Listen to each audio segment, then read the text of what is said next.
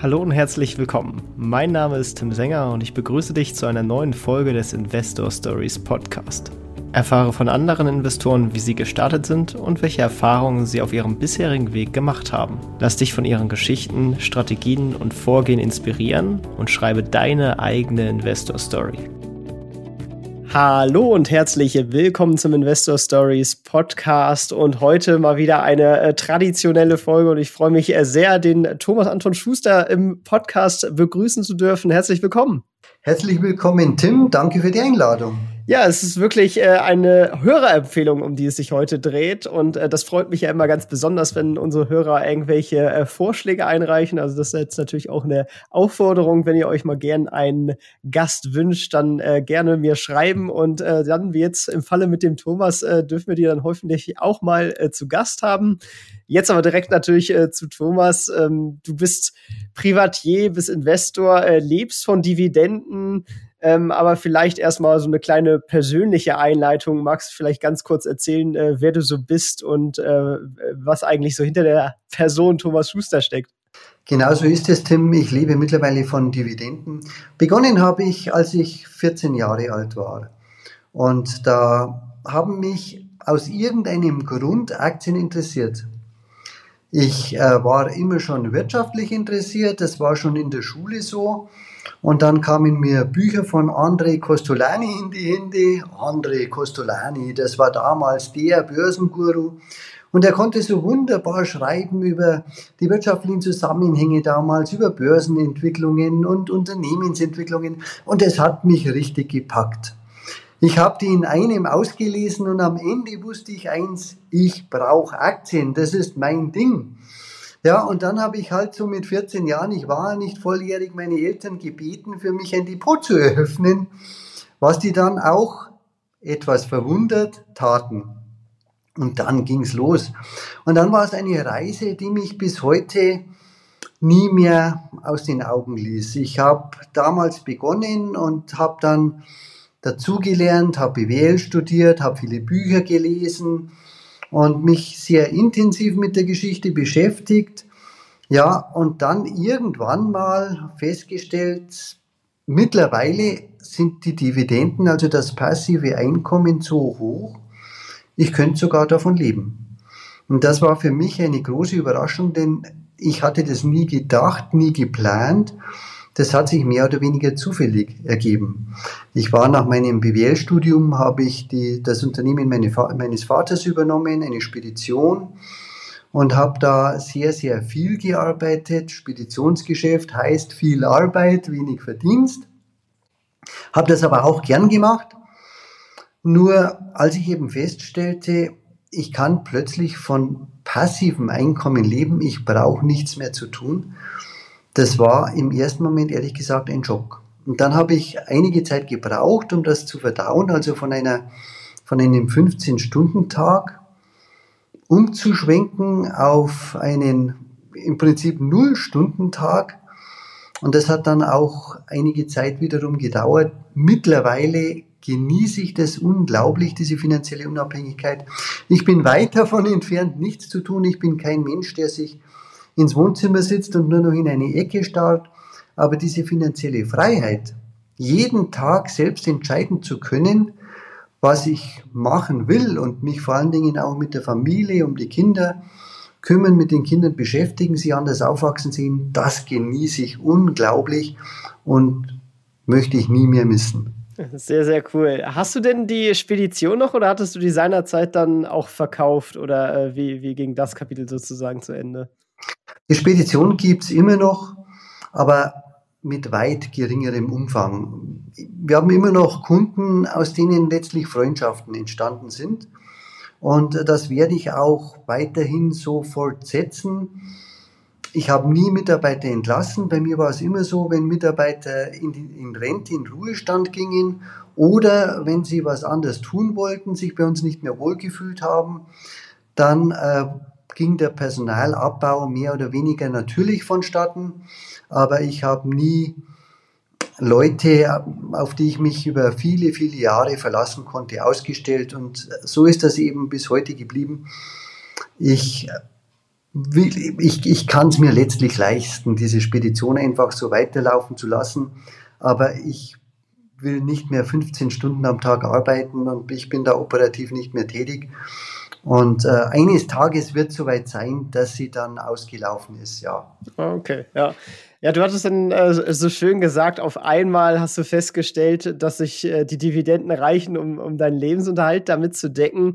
Äh, da musst du ja schon eigentlich gut was äh, investiert haben. Wie hat das genau angefangen? Also mit welcher Strategie hast du damals vielleicht gestartet und hast du quasi einfach eine hohe Sparquote gefahren oder wie bist du überhaupt dann sozusagen Stück für Stück an diesen Punkt gelangt? Angefangen hat das vollkommen planlos. Ich war mit 14 einfach von diesen Büchern von Costolani fasziniert. Börse hat mich fasziniert und ich habe es so toll gefunden, dass man sich an Weltkonzernen beteiligen konnte.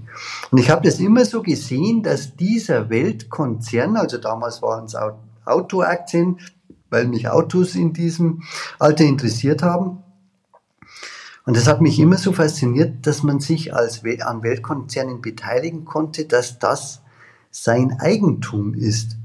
Und ich habe da mehr oder weniger das Geld investiert, das mich, mir mein Vater gegeben hat. Ich habe da in der Spedition immer mitgearbeitet und mein Vater hat gesagt, wenn du arbeitest, sollst du dafür Geld bekommen, um eben zu sehen, es macht Sinn zu arbeiten. Und dieses Taschengeld habe ich immer wieder angespart und dann wieder Aktien gekauft. Ich hatte also nie Interesse, Mofas, Motorräder zu kaufen, wie meine Altersgenossen, aus irgendeinem Grund, sondern immer diese Aktien. Und ich wollte die einfach aufbauen. Und habe dann natürlich im Laufe der Zeit, als ich dann äh, Bücher gelesen habe, BWL studiert habe, da habe ich gemerkt, dass das schon meine Leidenschaft ist. Und gerade Unternehmen, Unternehmensanalysen, Bilanzanalysen. Das hat mich echt fasziniert. Ich bin, als ich dann den Führerschein hatte, einfach immer sehr, sehr gerne auf Hauptversammlungen gefahren. Und das habe ich, mache ich bis heute noch, weil mich das einfach fasziniert, wie sich Unternehmen entwickeln, welche Strategien sie haben, wie es dann auch immer wieder mal zu Schwierigkeiten kommt, wie sie aus den Schwierigkeiten herauskommen oder auch nicht. Und dieses Wirtschaftliche, das ist einfach mein Ding. Und die Strategie von mir, die wurde dann schon, ich würde sagen, sehr, sehr ausgereift. Ich sehe, und das unterscheidet mich eben von den Leuten, die aus der Finanzbranche kommen, die Finanzprodukte verkaufen und da in diese Verkaufsschiene geraten sind. Da bin ich ja überhaupt nicht drin. Ich sehe Aktien wirklich ganz anders.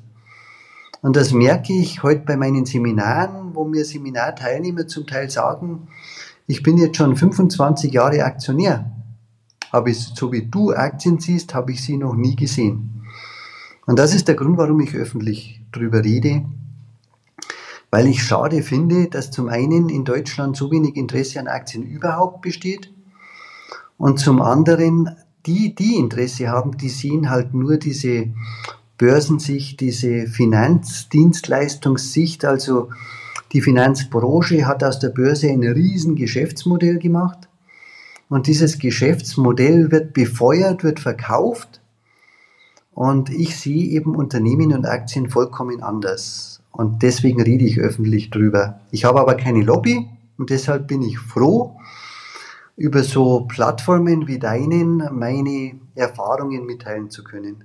Ja, sehr, sehr cool. Dann äh, würde ich an der Stelle, du hast eben die Strategie schon mal angesprochen, da doch noch mal ein bisschen äh, tiefer eingraben, denn ich glaube, du äh, fährst auch ein sehr konzentriertes äh, Portfolio. Ähm, äh, wie viele Wörter hast du da insgesamt im, im Portfolio und äh, hast dann eine grobe Aufteilung und, und ist es hauptsächlich Aktien oder bist du mit der Zeit auch in irgendwelche anderen Assetklassen wie Immobilien oder so eingestiegen?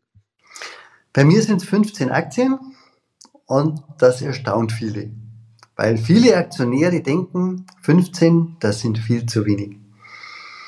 Viele denken an 50, 100 oder mehrere hundert oder dann eben bei Fonds S&P 500 mit 500 Werten oder die, der MSCI All World mit über 1000 Werten, weit über 1000. Und ich sehe es eben genau andersrum. Ich sehe es als Unternehmensbeteiligung. Und als ich noch hauptsächlich an meiner Spedition aktiv war, da hatte ich ein Unternehmen, ein einziges. Und das ist bei vielen mittelständischen Unternehmen so, die haben ein Unternehmen. Und viele Außenstehende sehen das als positiv. Gerade so mittelständische Unternehmen haben ja doch ein sehr gutes Ansehen in Deutschland als Arbeitgeber und die Inhaber werden sehr positiv gesehen.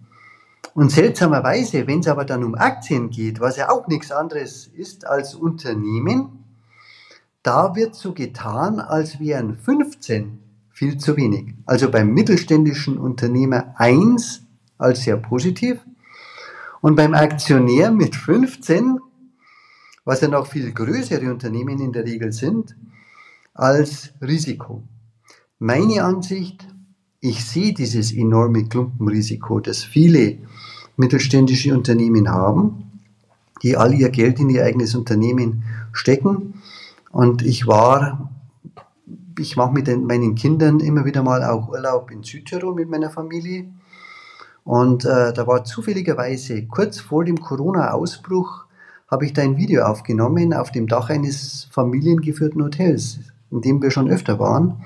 Und habe gesagt, ich finde das toll, diese Familien, die da das Hotel über Generationen weiterführen und mit Leidenschaft betreiben, aber es ist ein enormes Klumpenrisiko.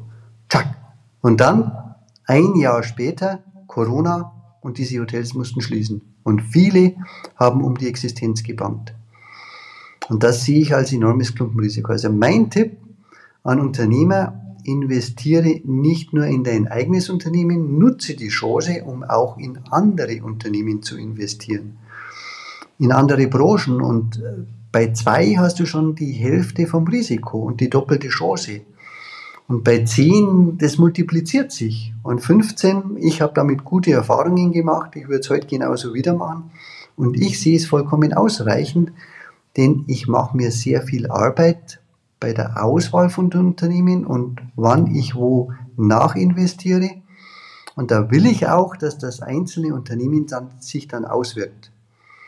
Denn wenn man so den S&P 500 anschaut mit 500 Unternehmen, in Wirklichkeit wird er bestimmt von 10, 20 Unternehmen und die restlichen wirken sich kaum noch aus. Und da wäre mir die Arbeit viel zu schade und du verlierst auch den Überblick bei so vielen. Die kannst du nicht mehr kennen.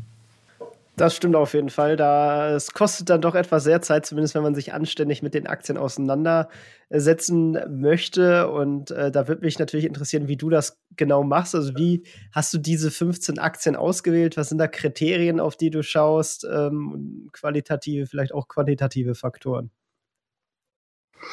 Ich habe mir Auswahlkriterien über die Jahre entwickelt Gibt es übrigens auch kostenlos mein Aktienbewertungsblatt, wenn du es irgendwie verlinken möchtest oder keine Ahnung, musst du aber nicht. Ist nur ein Service, ein kostenloser. Und äh, da sind eben die Auswahlkriterien drin, von denen ich überzeugt bin, wenn man die einhält, dann hat man es mit soliden Unternehmen zu tun. Also beispielsweise die Eigenkapitalquote. Ich investiere nur in Unternehmen mit einer Eigenkapitalquote von mindestens 30 Prozent.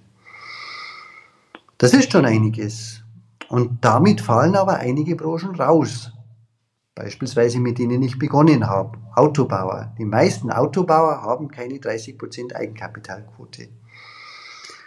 Und so eben eine ganze Reihe von Auswahlkriterien, die Eigenkapitalrendite beispielsweise mindestens 10%, die Umsatzrendite mindestens 5% und so eine ganze Reihe von Auswahlkriterien, die mir helfen, von denen ich überzeugt bin, um solide Unternehmen auswählen zu können. Und wenn man sich daran hält, dann ist man schon mal auf der sicheren Seite. Und dann natürlich auch die Bewertung. Denn du kannst in das solideste Unternehmen investieren. Wenn du einen zu hohen Preis dafür zahlst, dann wirst du niemals Rendite erzielen. Und das sind eben die zwei Punkte, die zusammenkommen müssen. Zum einen, es muss ein qualitativ hochwertiges Unternehmen sein. Und zum zweiten, du musst es zu einem Preis kaufen können, sodass du deine eigenen Renditeerwartungen mit hoher Wahrscheinlichkeit erfüllst. Und darauf achte ich seit mittlerweile schon vielen Jahren sehr, sehr eng.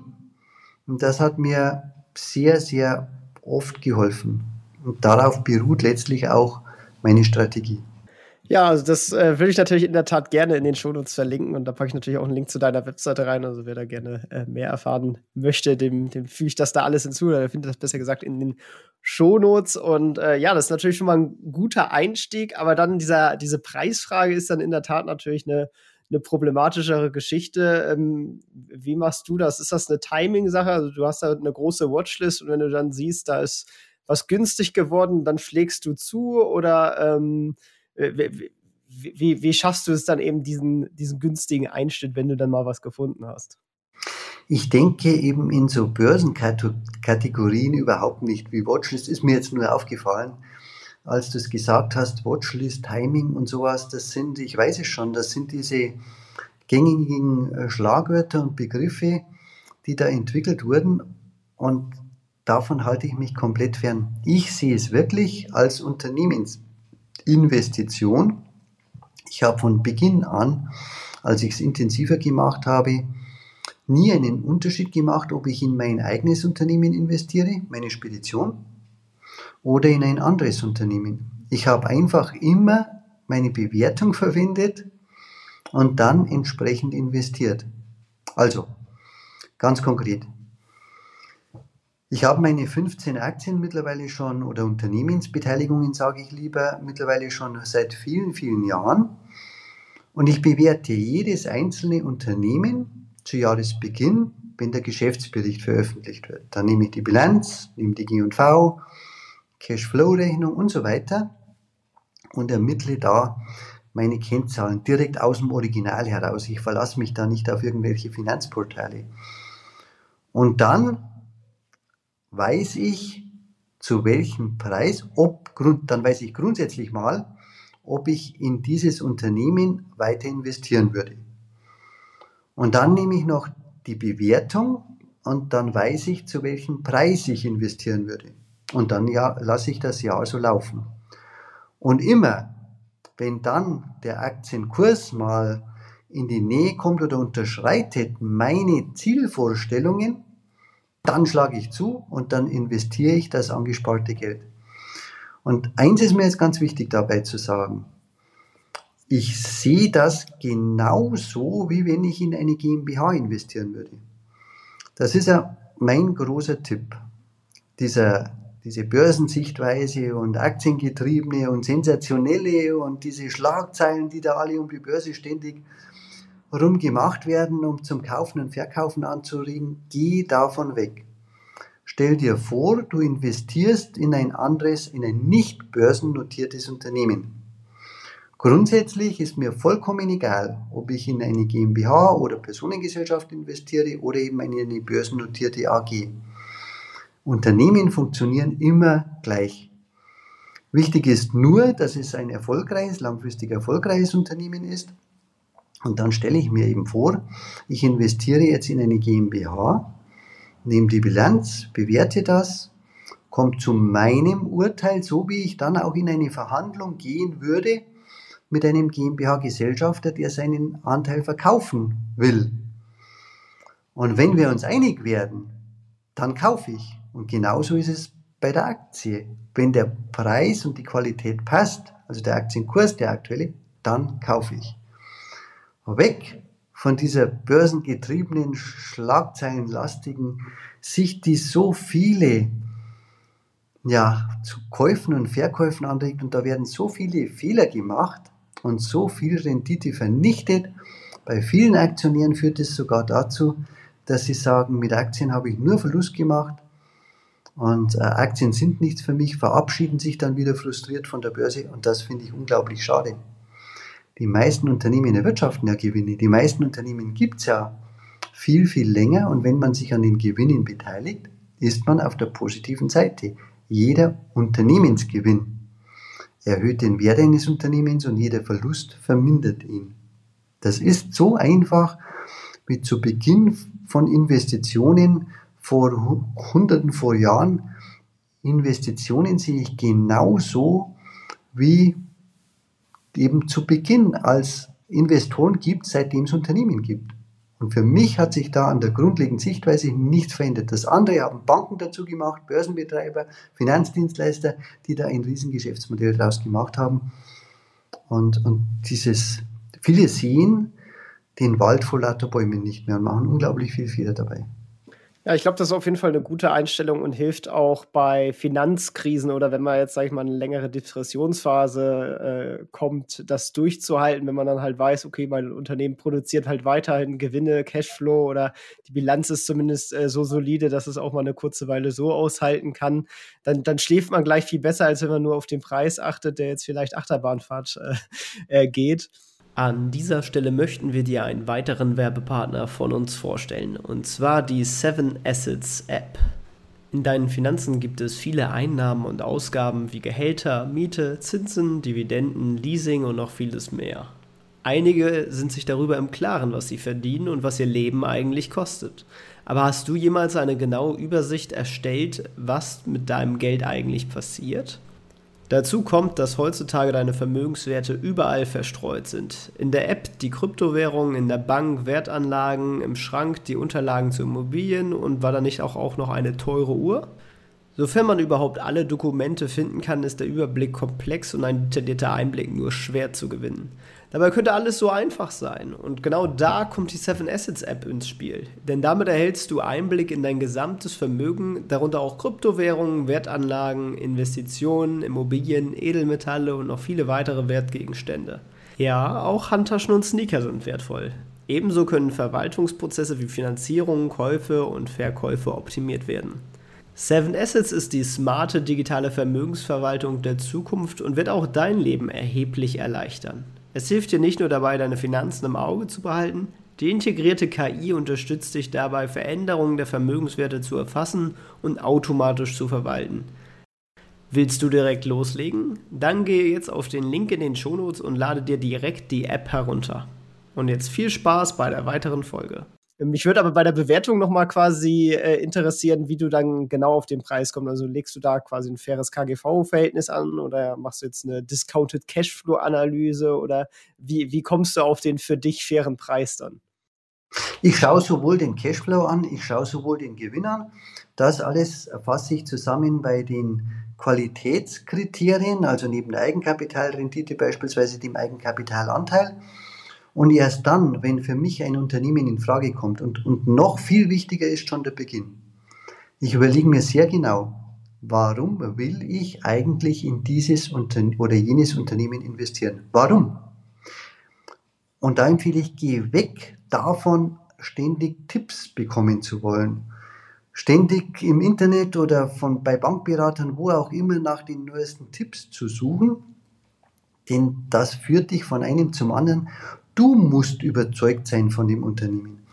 Und erst wenn ich vom Unternehmen überzeugt bin, und dazu stelle ich mir übrigens drei Fragen, die ich sehr wichtig finde. Zum einen, würde ich in dieses Unternehmen mein Leben lang investieren, mein Leben lang. Zweitens, würde ich all mein Geld in dieses Unternehmen investieren, also so dass meine komplette finanzielle Zukunft von diesem Unternehmen abhänge. Und drittens, würde ich das Unternehmen auch komplett übernehmen. Und das ist eine komplett andere Sichtweise als die Aktionärsseite. Und erst dann, wenn diese grundlegenden Fragen geklärt sind, eben die Bewertung und bei der Bewertung, da nehme ich Gewinn und Cashflow und ich habe ein Renditeziel. Die langfristige Aktienrendite beträgt ja zwischen 8 und 9 Prozent. Kann man immer wieder nachvollziehen. Das Deutsche Aktieninstitut macht da jährlich Auswertungen und da kommt man immer auf diese 8 bis 9 Prozent. Und ich will von Beginn an mindestens 8 Prozent Rendite erzielen. Das heißt also, ich setze den Gewinn im Vergleich zu diesen 8 Prozent und dann kommt man beispielsweise auf ein KGV von 12. Also wenn man das, den Kehrwert vom KGV nimmt, das heißt Gewinn im Vergleich zum Kaufpreis, und dann kommt man eben bei dem KGV von 12 zu einem, oder umgekehrt, dann kommt man bei einem KGV von 12 zu einer Rendite von 8,33 Prozent. Und die will ich mindestens haben.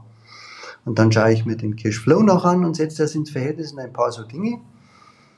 Und dann weiß ich, zu diesem Preis würde ich kaufen. Und jedes Mal, wenn der Kurs dann in diese Nähe kommt, beobachte es genauer, analysiere nochmal genauer und schlag zu. Sehr cool. Das kann ja im also Zweifel auch eine Weile dauern, oder? Also. Das denkt man sich ja. Ich mache bei meinen Seminaren, mache ich diese Unternehmensbewertung auch immer mit Teilnehmern. Und in Wirklichkeit ist das eine Arbeit von zehn Minuten vielleicht, wenn man etwas Übung drin hat. Aber weißt du, Tim, ich finde das oft seltsam. Es geht um deine finanzielle Zukunft bei Investitionen. Und ich sehe Unternehmen wirklich als eines meiner Standbeine, wovon meine Zukunft abhängt. Und da ist den Leuten dann zu viel Arbeit oder manchen Leuten ist es zu viel Arbeit pro Jahr vielleicht zehn Stunden zu investieren. Mehr sind es nicht bei Auswertungen aller Geschäftsberichte.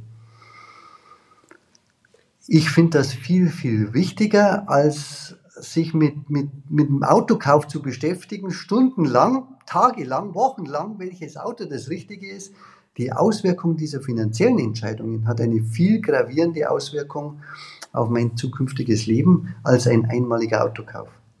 Also wenn dir Geld wichtig ist, dann solltest du unbedingt eigene Entscheidungen treffen, dich selber damit befassen, es niemand anderem überlassen und dich da auch wirklich in das Thema zumindest etwas reinarbeiten. Es ist deine finanzielle Zukunft. Auf jeden Fall. Ähm, kann ich so unterschreiben. Du hast direkt den Punkt anders verstanden, als ich ihn eigentlich wollte, aber direkt eine sehr wichtige Sache äh, festgekletzt, äh, die, die, auf jeden Fall äh, für alle so gelten sollte. Ich meinte eigentlich eher, dass es quasi bis diese Aktie diesen Preis erreicht, äh, eventuell dauern könnte und sie eigentlich vielleicht, gerade wenn es jetzt, sage ich mal, eine Wachstumsaktie ist, könnte es ja auch durchaus sein, dass die gerne mal mit einer höheren Bewertung zum Beispiel rumflattert. Wie gehst du damit um? Das ist so. Ich kaufe manchmal über Jahre überhaupt nichts. Warren Buffett hat damals so ein, ein, ein schönes Stichwort oder einen schönen Spruch kreiert, der sagte, ich bin wie ein Krokodil, das am Nil liegt. Tagelang, wochenlang, Monate, ja jahrelang. Und das Krokodil schaut einfach nur zu, was so am Nil vorbeifließt. Und dann, wenn eines Tages die fette Beute kommt, dann schlage ich zu. Und genauso ist das bei mir auch. Wenn also die Wirtschaft super läuft und das über Jahre super läuft, die Bewertungen hoch sind, kaufe ich gar nichts. Dann sammelt sich das Geld an. Und wenn dann wieder mal Wirtschaftskrise ist oder eine Branchenkrise oder einzelne Unternehmen von mir in eine Krise geraten, dann schlage ich zu und dann geht es oft Schlag auf Schlag. Und das ist eben, investieren ist was anderes als anlegen. Ein Investor denkt anders als ein Anleger. Ein Anleger hat beispielsweise mal 10 oder 100.000 Euro zur Verfügung, schaut sich aktuell an, was es so an Angeboten gibt, geht zur Bank und ist froh, wenn er das wieder geregelt hat und das Geld angelegt hat. Bei den meisten Menschen, wenn wir ehrlich sind, die wollen sich je mit finanziellen Themen nicht beschäftigen. Ein Investor denkt anders, der hat konkrete Renditeziele und beobachtet ein Leben lang und arbeitet ein Leben lang daran, diese Renditeziele zu erreichen. Und wenn du das machst, wenn du dabei bleibst, wirst du automatisch besser, wirst dazulernen, eigene Erfahrungen sammeln und dann ist es nur noch eine Frage der Zeit, bis dein passives Einkommen bei Aktien eben mit Dividenden beständig steigt. Aber es ist eine lebenslange Aufgabe aus meiner Sicht. Und ich habe es immer mit Spaß gemacht. Und noch eins dazu. Wenn dir das keinen Spaß macht, dann wirst du es auch nicht auf Dauer machen dann wirst du irgendwann mal in unserer heutigen mediengetriebenen Zeit äh, kommen eh so viele Eindrücke, was du alles machen kannst, dann wirst du das irgendwann mal vergessen und was anderes machen. Aber ich habe auch festgestellt, wenn sich Leute mal damit beschäftigen, wenn ihnen Geld wichtig ist und Finanzen, die eigene Zukunft, und sich anfangen damit zu beschäftigen, dann merkt man plötzlich, so uninteressant ist es nicht. Ganz im Gegenteil, das ist sogar sehr interessant. Und je mehr man sich einarbeitet, umso mehr bemerkt man, das ist ja auch relativ einfach alles. Man muss nur damit beginnen und dann dranbleiben. Und dann ist es wie bei mir, wie ein Selbstläufer und läuft so nebenher, nebenbei. Auf jeden Fall. Ich glaube, das trägt auch sehr viel zur Allgemeinbildung äh, bei, wenn man sich, sage ich mal, mit Wirtschaft generell auseinandersetzt. Das ist vielleicht auch, was dem gesamten äh, Land ganz gut täte, wenn das mehr Leute machen würden. Ähm, da, da nimmt man halt auch unglaublich viel generelles Wirtschaftswissen mit, was einem, glaube ich, im, im Alltag oder auch äh, ja, im Job vielleicht äh, weiterhilft. Ähm, ja, mich würde jetzt noch mal interessieren, äh, diese 15 Werte, wechselst du da auch mal irgendwas aus oder sind die jetzt wirklich schon seit Urzeiten quasi, weil das sind eben die Qualitätsebenen, die möchtest du bis an dein Lebensende halten? Ähm, oder, oder quasi ist da tatsächlich auch schon mal vorgefallen, dass du irgendwann mal unzufrieden warst mit einer Entwicklung und dann hast du gesagt, okay, die Qualitätsmaßstäbe sind jetzt irgendwie nicht mehr erfüllt? Von Urzeiten weg war es nicht so. Ich habe angefangen mit Autoaktien weil es mich damals mit 14 Jahren interessiert hat. Aber seitdem ich das wirklich planvoll und strategisch angehe, seitdem haben sich diese 15 entwickelt und da bleibe ich dabei. Das ist ja auch so eine Denkweise. Nur weil es Aktiengesellschaften sind und nur weil es Aktien sind, die man schnell mal kaufen oder verkaufen kann, heißt das ja noch lange nicht, dass man das tun sollte, dass das Sinn macht bei nicht börsennotierten Unternehmen, und ich rate immer, das zu vergleichen, stell dir ein nicht börsennotiertes Unternehmen vor.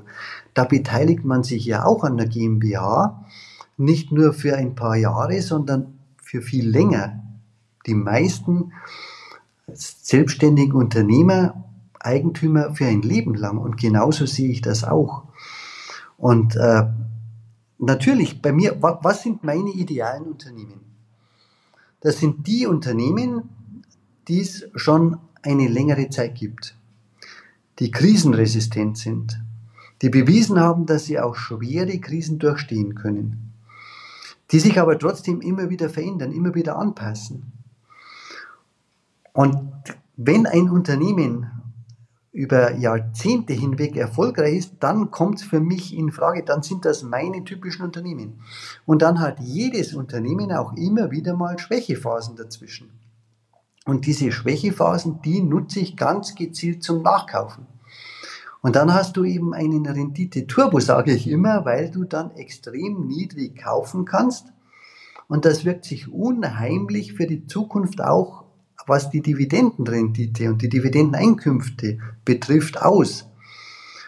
Und du brauchst nicht ständig zu wechseln, denn wir tun immer so, als wären wir schlauer als äh, Vorstandsvorsitzende.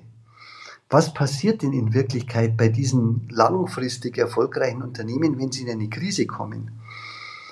Dann werden sofort Strategien ergriffen, um aus dieser Krise wieder rauszukommen. Dann wird letztlich alles hinterfragt. Die Strategie, die Finanzierung, die Verantwortlichen, also das Management, Vorstand und so weiter. Dann werden sofort Kostensenkungsprogramme eingeführt und äh, werden, wird alles in Bewegung gesetzt, um dieses Unternehmen wieder aus der Krise zu führen. Und wenn es ein solides Unternehmen ist, also wenn es entsprechend Eigenkapital hat, dann hat es ja eben auch diese Mittel, um die Strategie zu ändern und um aus der Krise wieder rauszukommen. Und dann würde Folgendes passieren, wenn du eben, so wie es viele machen, Unternehmen verkaufst, nur weil sie zwischenzeitlich Schwächephasen haben, du verkaufst sie dann zu einem billigen Preis, weil du enttäuscht bist aktuell, kaufst dann Aktien, die aktuell super dastehen und solche gibt es immer, von denen die Schlagzeilen voll sind und die sind zwangsläufig hoch bewertet weil die Schlagzeilen damit voll sind, weil sich alle darauf stürzen. Du kaufst als, verkaufst also dein Unternehmen billig, verkaufst das andere teuer und verminderst dein Kapital damit. Und dann, wenn dieses neue Unternehmen irgendwann mal in eine Krise kommt, und das ist nur eine Frage der Zeit, beginnt das von vorne. Und so vermindern viele über Jahre hinweg ihr Kapital beständig, ohne dass es ihnen wirklich bewusst ist. Meine Erfahrung ist, bleib dabei. Such dir lieber, mach dir lieber vor dem Kauf viel mehr Gedanken, ob das wirklich dein Unternehmen ist. Streue, streue zwischen den Branchen, sodass du also Diversifizierung hast und dann bleib dabei und nutze Schwächephasen, um nachkaufen zu können, aber deckle jede Investition. Ich investiere in kein Unternehmen mehr als 10, maximal 15 Prozent als Risikodeckelung.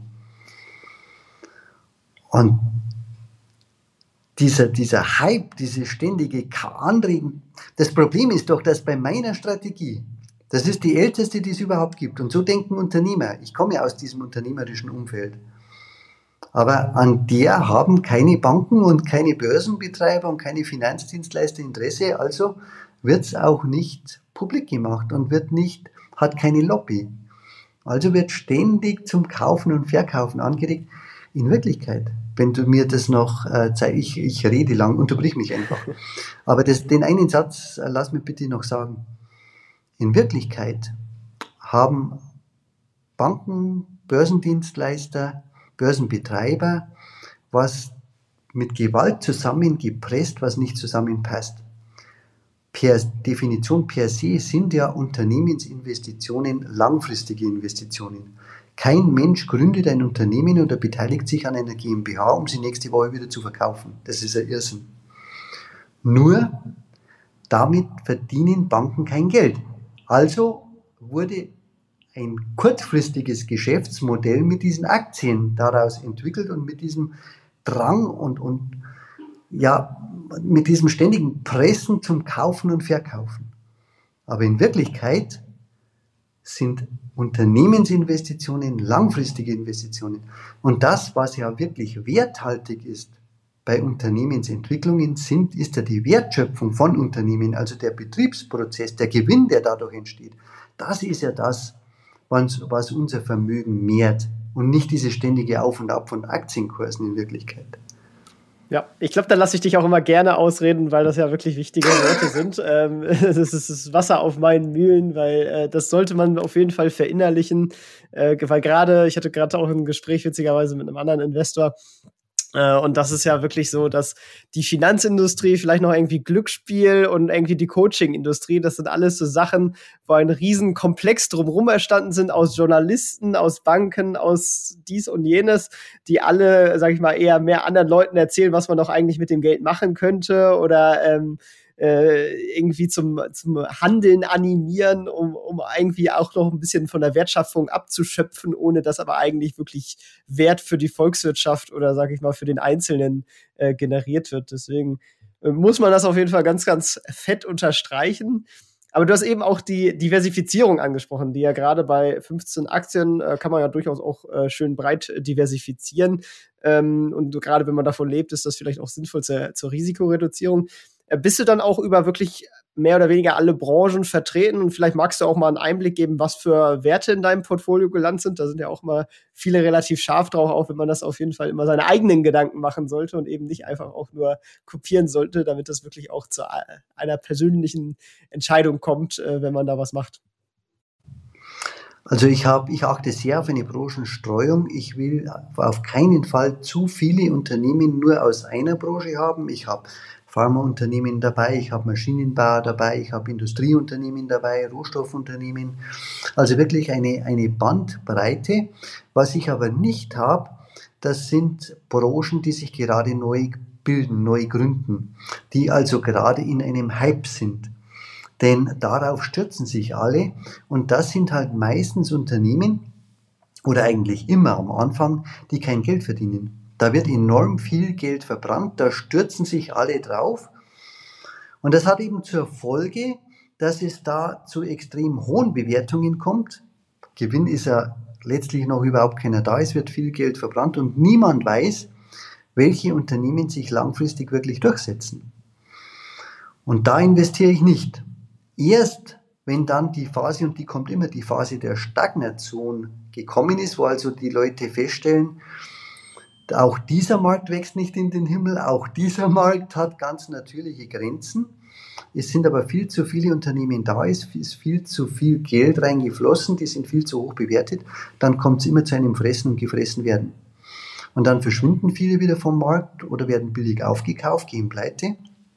Und die, die sich dann da durchsetzen, das sind die eigentlichen Marktführer.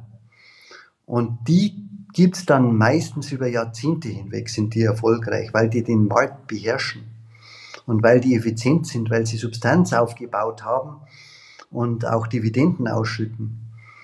Und die anderen, die verschwinden zum Großteil wieder vom Markt. Und erst dann werden Unternehmen für mich interessant.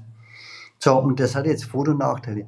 Die allermeisten Anleger stürzen und Aktionäre stürzen sich ja gerade auf diese hippen Branchen, weil die halt in aller Munde sind und weil sich die neu bilden und weil sich viele davon erwarten, dass die Probleme der aktuellen Zeit damit gelöst werden und gehen damit ein enormes Risiko ein und dann, wenn die Branche sich nach der Stagnation gefunden hat, dann verschwinden die aus den Schlagzeilen, weil dann wieder neue Branchen in den Fokus geraten. Und die Unternehmen, die sich dann durchsetzen, die Branchen, die dann schon etabliert sind, die gelten dann als langweilig. Und genau das ist der Punkt. Und dann werden die Unternehmen für mich interessant. Ich investiere immer in Unternehmen, wo viele Leute sagen würden, boah, also ehrlich, das sind aber eigentlich sehr langweilige Unternehmen. Und das ist mein darauf beruht mein Erfolg. Ich sehe sie eben wie ein Unternehmer und nicht wie ein ja, Börsenbetreiber oder, oder diese, diese typische Vorstellung von Aktionären. Welche Unternehmen habe ich im, im Depot? Da sind überhaupt keine besonders auffälligen Unternehmen dabei, beispielsweise Siemens oder beispielsweise Nestle. Also ich, ich, ich vermeide es ganz bewusst Unternehmen zu nennen, weil ich davor warne, im Internet ständig oder beim Bankberater, ich glaube, ich habe schon gesagt, ständig nach neuen Tipps sich umzuhören, neue Tipps zu suchen und dann ständig von einem zum anderen wechseln. Und wenn ich heute wieder beginnen würde, von vorn, dann hätte ich wieder andere Unternehmen in meinem Depot. Nur eins wäre genauso wie als ich meine Strategie entwickelt habe. Es wären immer solide Unternehmen, also die meine, An meine Anforderungen, meine Auswahlkriterien erfüllen. Und es wären immer Unternehmen, die nicht im Mittelpunkt stehen. Und diese Unternehmen liebe ich und die schon Krisen überstanden haben, die sich immer wieder ändern. Und ich bin antizyklischer Investor und das ist ein großer Grund für meinen Erfolg, warum ich es überhaupt geschafft habe, von Aktien zu leben. Ich profitiere davon, dass Aktienkurse immer wieder mal zurückgehen, weil ich dann günstig kaufen kann. Und viele Deutsche, gerade in Deutschland ist ja die Aktionärsquote so niedrig, viele Menschen in Deutschland haben Angst vor Aktien, weil sie diese Rückgänge fürchten. Und das ist ja dieser Widerspruch. Das, wovor viele Angst haben, das hat mir die finanzielle Unabhängigkeit erst gebracht. Und das muss man verstanden haben. Und das ist eben eine komplett andere Denkweise als so gängig bei Aktionären. Ich kaufe immer wieder mal nach, antizyklisch, auch dann, wenn es weh tut. Das muss jetzt niemand nachmachen. Da gehört auch eine gewisse Erfahrung und, und hat auch psychische Aspekte mit dabei. Aber mein Tipp, kauf nicht die Unternehmen, die in den Schlagzeilen sind, weil die hoch bewertet sind. Und da hast du zwei gewaltige Nachteile im Vergleich zu meiner Strategie, meine Substanzstrategie. Wenn du die Substanzstrategie wie ich, also Unternehmen kaufst, die nicht im Mittelpunkt stehen, kaufst du schon mal automatisch günstiger, nicht so hoch bewertet. Das heißt, du bist näher am Gewinn. Und wenn das ausschüttende Unternehmen sind, hast du automatisch eine höhere Dividendenrendite. Und wenn du in Schwächephasen nachkaufst, hast du den Rendite-Turbo und das steigert sich ja über die Jahre und so habe ich bei vielen Unternehmen mittlerweile zweistellige Dividendenrenditen im Portfolio, was aber ganz normal ist, nichts Außergewöhnliches, wenn man lange dabei ist und immer wieder mal nachkauft und nicht zu hoch kauft. Und natürlich dann, wenn die Schwächephase beendet ist, der Kursanstieg. Wenn du in diese hippen Aktien, die im Mittelpunkt, auf die sich alle stürzen, kaufst, dann hast du letztlich nur diese Kursgewinne. Und das Problem ist, bei jeder Branche wird irgendwann festgestellt, dass sie zu hoch sind, dass die Gewinne nicht mehr Schritt halten können und dann stürzen sie ab. Sie bewegen sich wieder Richtung der Gewinne. Und dann hattest du überhaupt nichts, wenn du nicht verkauft hast. Von den die Kursgewinne lösen sich auf wie eine Luftnummer bleibt nichts über und du hast noch nicht mal Dividenden erzielt, weil die meisten schütten keine aus und die, die ausschütten, die hast du so teuer gekauft, dass es minimale Dividendenrenditen sind. Und das ist der Unterschied zwischen diesen beiden Strategien. Die eine, die beliebte, die aber aus meiner Sicht hochriskant ist, weil in steigende Kurse hinein, wenn wir ehrlich sind, da verkauft doch keiner. Verkauft wird erst, wenn die Stagnationsphase vorüber ist und es deutlich nach unten geht. Und du hast nichts gehabt. Und bei mir kaufst du günstig, bist nah am Gewinn, profitierst von zukünftig hohen Dividendenzahlungen, Renditen und hast dann noch, wenn die Krise beendet ist, Kurssteigerungen. Ja, Dividenden ist schon ein gutes Stichwort, äh, gerade weil du davon lebst. Äh, hast du dann, äh, schütten alle deine 15 Unternehmen dann auch Dividenden aus und sag ich mal, ähm, ist ja, sag ich mal, wichtig, äh, wann die ausschütten. Du hast jetzt mit äh, zwei Unternehmen erwähnt, die, sag ich mal, nur einmal im Jahr ausschütten. Ähm, das heißt, du musst ja, sag ich mal, auch sehr in die Zukunft halt planen, wenn das Geld dann halt irgendwie am Anfang des Jahres reinkommt oder so, dass du dann halt auch Bescheid weißt, okay, ich habe jetzt für das Jahr so und so viel zum Ausgeben oder wie, sag ich mal, managst du in dem Sinne dann deine Finanzen?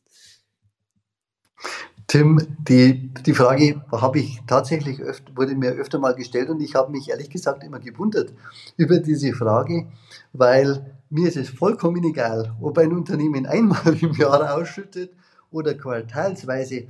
Also ganz ehrlich, wenn ich das nicht zusammenrechnen könnte, wie viel das im Jahr ergibt oder umgerechnet aufteilen könnte, eine Jahresausschüttung in einzelne Monate, dann bin ich mit Geldanlagen sowieso irgendwann an der falschen Das soll jetzt bitte keine Kritik sein, ist ein bisschen hum humoristisch. Ja, ist ja auch gut. Ist ja tatsächlich, viele achten ja sogar drauf. Viele stehen ja deswegen sogar auf so Unternehmen, die gerne so im Monat auszahlen. Das finde ich ja absolut lästig für meine eigene Buchhaltung, weil dann habe ich da jeden Monat so ein paar Kleckerbeträge, die da aufs Konto tropfen, aber manche mögen das halt. Also, das kann ich schon noch zusammenzählen. Und äh, das ist, äh, sind Grundrechenarten. Aber ganz im Ernst, meine Unternehmen schütten aus, ja. Aber, und das verstehen auch viele nicht, und da gibt es oft ein Missverständnis. Deshalb danke für die Frage. Viele denken, weil ich von Dividenden lebe, jetzt achte ich zuallererst auf die Dividendenhöhe und Renditen und so weiter. Und das wäre grundverkehrt aus meiner Sicht. Ganz oben steht bei mir der Unternehmensgewinn, wie bei jedem herkömmlichen Unternehmen, auch wie bei mir bei der Spedition damals. Entscheidend ist der Unternehmensgewinn. Und aus meiner Sicht sollte dann ein Teil ausgeschüttet werden, sodass das Unternehmen beweisen kann, ich brauche nicht mehr alles Geld für den laufenden Geschäftsbetrieb. Ich erziele höhere Gewinne und die kann ich zum Teil ausschütten. Es soll aber nur ein Teil der Gewinne ausgeschüttet werden, der andere soll investiert werden. Da bin ich sehr dafür. Ich bin ja sehr interessiert, dass das Unternehmen langfristig das existiert, weil das so darauf beruht ja meine Strategie.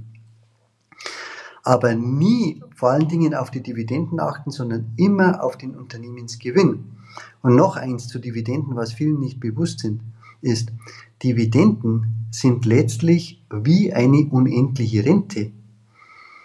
Dividenden steigern sich im Lauf der Zeit, weil ausschüttende Unternehmen natürlich, die erfolgreich sind, die Dividenden erhöhen. Und wenn du immer wieder mal nachkaufst, dann sowieso. Und so baust du passives Einkommen über die Jahre automatisch auf. Und wenn es Unternehmen sind wie meine, die eben langfristig existieren, dann ist es unendlich, dann kannst du es an die Kinder weitervererben.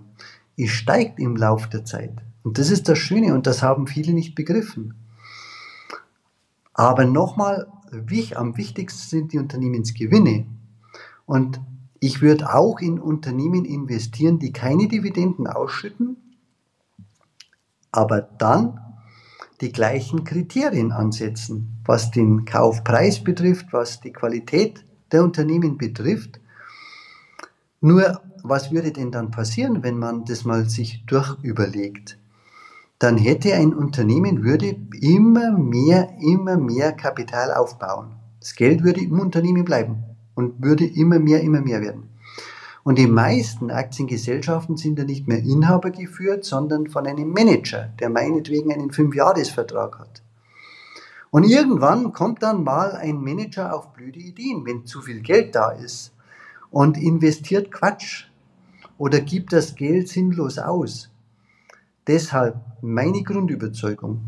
Jeder, der, jeder Gewinn, der nicht wirklich hochrentierlich im Unternehmen investiert werden kann, muss ausgeschüttet werden. Der gehört uns Aktionären. Das ist unser Eigentum und wir bestimmen selbst, was wir damit tun. Entweder wieder im Unternehmen investieren, in ein anderes investieren oder eben konsumieren. Aber zu viel Geld darf kein Manager, der nur auf Zeit angestellt ist, haben. Das ist, das, das ist menschlich. wenn es aber Leute wie, wenn es aber nur noch der eine Satz dazu kein Missverständnis, wenn es aber Leute wie Warren Buffett sind, die über Jahrzehnte bewiesen haben, dass sie es gar nicht übers Herz bringen und Geld aus dem Fenster werfen, sondern die in sich verankert haben, mit Geld wirklich solide umzugehen und, und sparsam umzugehen, denen lasse ich gern. Ich, hab, ich bin ja auch in mittelständische Unternehmen investiert, die äh, Inhaber geführt sind und die bewiesen haben, sie denken genauso. Die schütten trotzdem aus, aber denen würde ich auch das Geld lassen, weil da bin ich absolut überzeugt davon, dass die äh, keinen Unsinn machen mit dem Geld. Ja, das wäre jetzt das Beispiel, was ich auch angeführt hätte, aber das hast du jetzt schon gut vorweggenommen. Ähm, insofern äh, perfekt. Ähm, dann würde ich tatsächlich nur noch äh, mal zu meinen Standardfragen kommen. Ich glaube, wir haben hier schon ganz schön viele Themen gecovert und eine Frage, die ich immer gerne stelle, ist, äh, was du vielleicht als deinen größten Fehler bislang bezeichnen würdest. Was ich meinen größten Fehler bezeichnen würde, hm, da muss ich wirklich nachdenken, weil es, es gibt nicht den größten Fehler. Ich habe immer wieder dazugelernt. Und das ist der Punkt im Leben. Du musst da, du kannst eh, im Leben kannst du nur wenige Dinge wirklich hm, nachhaltig machen und dich einarbeiten und besser werden. Und wenn du dabei bleibst, dann lernst du immer daraus. Und dann sind Fehler plötzlich keine Fehler mehr, sondern neue Erkenntnisse. Und du wirst in Zukunft dann wieder erfolgreicher werden. Also ich nenne jetzt, um es nicht zu komplex machen zu wollen, aber ich habe mal gesagt, 30% Eigenkapitalrendite sind mir enorm wichtig. Und dann hatte ich wirklich ein Unternehmen mit 30% Eigenkapitalrendite. Und das hatte aber, wurde von den Ratingagenturen plötzlich als ähm, finanziell nicht mehr solide geratet, weil es keine oder zu wenig liquide Mittel hatte. Und da wurde mir bewusst, wenn das Eigenkapital langfristig investiert ist in illiquide Anlagen, dann kann es trotzdem dazu kommen, dass in schwierigen Phasen bei Wirtschaftskrisen die Liquidität plötzlich knapp wird. Also habe ich eine neue Kennzahl dazu genommen, den Verschuldungsgrad, die Nettofinanzverschuldung. Das war damals ein Fehler. Aber so habe ich halt das gesamte Aktienbewertungsblatt aufgebaut. Es ist letztlich aus Erfahrungen entstanden und diese Erfahrungen kann man als Fehler bezeichnen. Ich habe auch mal als Fehler, ich habe auch mal in amerikanische Banken investiert. Bear Stearns. Bear Stearns beispielsweise ist eine Investment, war eine Investmentbank in Amerika, die hat kein einziges Quartal Verluste erwirtschaftet. Und dann kam die Finanzkrise. Und dann musste es von heute auf morgen übernommen werden. Lehman ist pleite gegangen, Bear Stearns wurde übernommen von JP Morgan Chase. Und ich dachte, das gibt's gar nicht. Und da habe ich dazu gelernt, Banken haben ja nie Eigenkapitalrenditen, Eigenkapitalquoten von 30 Prozent, weil es sehr kapitalintensiv ist. Und da habe ich dazu gelernt, auch Banken brauchen ein höheres Eigenkapital und von da an habe ich halt in keine Banken mehr investiert. Und das alles sind so Lernprozesse gewesen. Die einen sagen Fehler dazu, ich sage, ich habe daraus gelernt und mich verbessert. Du darfst keine Angst vor Fehlern haben. Fehler nützen dir langfristig. Sehr schöne Zusammenfassung. Und dann natürlich nochmal ins Positive gefragt, was würdest du vielleicht als deinen größten Erfolg bezeichnen? Also ganz klar die finanzielle Unabhängigkeit, weil es einfach eine, eine andere Lebensqualität ist. Und äh, hätte ich mir früher bei dem 15-Stunden-Tag, den ich teilweise hatte und, und Stress und ach, hätte ich mir nie gedacht, dass ich auch mal so leben würde und möchte ich nie mehr aufgeben. Ja, Das kann, kann, sich nur jeder wünschen. Du hast es geschafft und ich hoffe, viele, die dieses Interview gehört haben, schaffen das auch. Ich danke dir ganz herzlich, dass du deine Erfahrungen, Geschichte und Einblicke in die Strategie mit uns geteilt hast. War wirklich sehr viel äh, Spannendes dabei und ich glaube, sehr viel, was man auch für sich persönlich mitnehmen kann. Vielen Dank dir dafür. Ich danke dir, Tim. Mir hat es viel Spaß gemacht. War ein schönes Interview. Dankeschön. Dann bis denn. Ciao, ciao.